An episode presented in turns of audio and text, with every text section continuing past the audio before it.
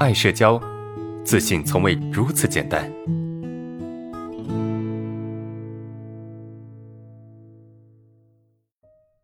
我们来看下一个问题。老师你好，我是核心学员，呃，有一个长期困扰的问题啊，希望得到您的解答。呃，我是一直我一直是社恐、社交恐惧兼讨好型的，即使我知道自己讨好只会让自己更累。啊，我却不知道除了讨好，该怎么自然不卑不亢的与人相处。啊，就像长期拄拐的人，我不知道丢掉拐杖后该怎么正常的行走。那即使别人告诉我我是正常的，我可以走，但是我依然做不到。呃，比如啊，同事让我帮他一个小忙，我内心并不想帮。如果我接受了，我内心就会开始鄙视自己的讨好模式。但是如果我拒绝了，我就会怀疑自己。啊，我就会开始自我怀疑，是不是我太自私了？以后同事给我穿小鞋怎么办？啊，就这样，我在讨好和自我怀疑之间徘徊。无论选择哪一种模式或者是处理方式，我都会自我否定，陷入恶性循环。请问我该怎么办？来看一下这位同学的问题啊，这位同学他的问题就是，他总是陷入到这种讨好跟自我怀疑之间。如果说他不去讨好，那么他就会担心自己就是是一个很自私的人。啊，或者说他就会担心别人去啊报复他，所以他他在这种状态下其实很难受啊，其实挺挺痛苦的。那我们该怎么去处理这个问题呢？首先我们要从心出发啊，从哪个心呢？我们的内心，我们要从这颗心出发。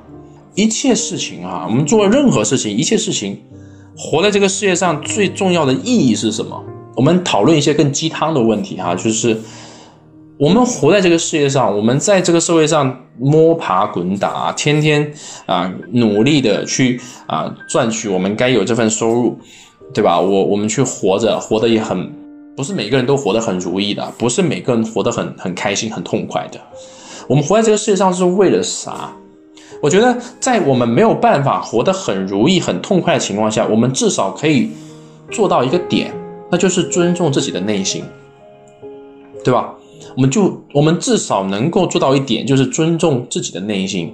没有人啊，在这个国度哈，在我们中国，在这个你的地盘里面，没有人能够勉强你去做你不愿意做的事情啊。除了你的工作你不得不去做，对吧？以外，真的没有任何人能够去勉强你，能够去道德绑架你做你任何不愿意做的事情啊。哪怕他跟你关系非常好，哪怕是你的家人，明白吗？从心出发，去考虑你的最真实的感受和想法。如果你这个东西你都忽略了，那么活在这个世界上的意义好像变得也变得很单薄，对吧？变得很模糊。就它的意义是什么呢？是不是我们为什么活得如此的痛苦？是因为我们从来不考虑自己最真实的感受，从来不在乎自己的想法，一味的去讨好。对吧？啊，一味的去满足别人，你可能说，老师，那我如果不去讨好，不去满足，我可能会受伤，对吧？我可能觉得自己很自私，那怎么办？首先，我们先谈自私这个这个事情啊。什么叫自私？我们不要误解这个自私的含义哈。所谓的自私啊，实际上是我们做了什么损人不利己的事情，或者是利己。但损人的事情，对吧？或者损人利己的事情，这个叫自私，明白吗？什么叫自私？就是你做这件事情对你自己好，但是却伤害了其他人，这个叫自私。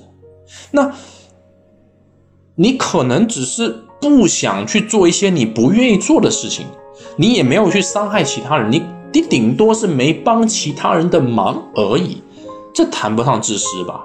这只是说你有你的想法，有你的主见，有你的边界，有你的原则，有你的喜好，有你的意愿，顶多是这么来去解释这个问题，这谈不上自私。那什么叫自私？比如说你的领导手头上有一份活，啊，这份活呢，啊，只能分给其中一个人。如果说你们谁分到这份活，那么你这个月工资就可以多拿五千块钱。那你做什么事情？你通过一些手段，对吧？去陷害别人，然后自己拿到了一个活，这个这个什么？这个叫自私，对不对？这个叫自私，损人利己，是是吧？就是一切都往自己身上去去要。啊，再比如最最简单的，家里面吃饭，对吧？一家人在吃饭，你看到有很多好吃的，你喜欢吃，全部吃完也不会留给你的家人，是不是？这个也可以把它认为是一种自私。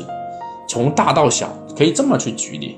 但是你没有做这样的事情啊，你只是说你不愿意去做一些你不想做的事情而已啊，这谈何自私呢？你的精力、你的时间，对吧？你的一切都应该由你来支配啊，这是你自己的东西啊，对吧？我不想做这件事情，因为做这件事情它需要用占用到我的时间、我的精力啊，甚至呃我的对吧？我的资金啊这些，那我不愿意做。理所当然，是不？这是一个，这不叫自私。我们再谈第二点哈，叫所谓的报复。你害怕有人给你穿小鞋啊？这个是很多同学经常会出现的一个问题，就是害怕别人去报复他，啊，害怕别人去去去针对他。那真的有那么多人会去报复你，会去针对你吗？啊，就因为你拒绝了他，好像你乍一听好像有道理哈，我拒绝他了，所以他给我穿小鞋。哎，如果说仅仅是因为我不愿意做一件事情，这个人就给我穿小鞋啊，就给我报复，那么这个人他是一个什么样的人？我们可以思考一下，他的人品得多差呀，是吧？这个人他的道德得得多糟糕啊，是不是？就因为我拒绝了他，我不愿意做一些我不愿意做的事情，但是我并没有伤害他，然后他就给我穿小鞋，就给我各种报复。那这个人人品得多差呀？那既然这个人人品那么差，讨厌他的人应该会很多，因为他到处给人穿小鞋，是不是？那这样的人值得你去交往吗？值得你去接触吗？我觉得可能不值得吧。你说老师，那你说这么多，并不代表说，哎，这种人不存在吧？当然，我们不能够去否认这种人的存在，肯定是有的，但是我们不能够去因为。担心遇到这种人，我们就不做自己了。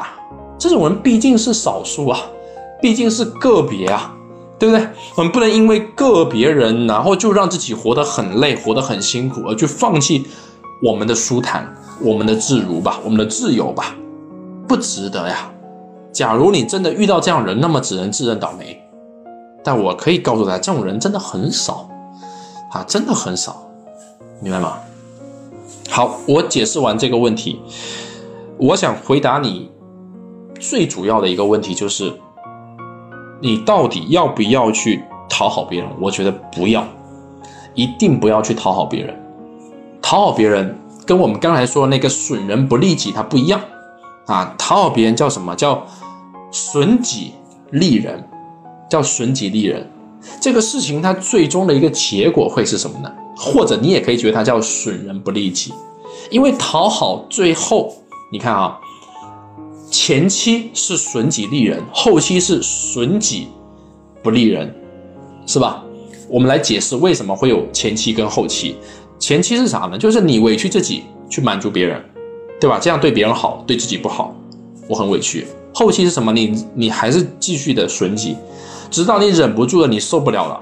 那么你跟这个关系决裂了，你跟这个关系一刀两断了，那么对于他来说其实没有什么好处，对吧？就不利人也损己，后期一定是这样的，没有人能够持之以恒的坚持做一个讨好别人的人，那得多辛苦啊，是不是？我持续持之以恒的去讨好一个人，我能坚持多久？我坚持不了多久的，真的没有一个人能够持续坚持下去，一定会备受煎熬，明白吗？所以。你的这个问题，它的答案其实很简单，我相信你也有答案了。更多的去尊重你的感受，也不用太过担心有人会去报复你，因为真正会去报复你的人永远是少数。而如果你为了去防止这个极少数的人会去报复你，而选择让自己活得很累很辛苦，让我认为一点都不值得。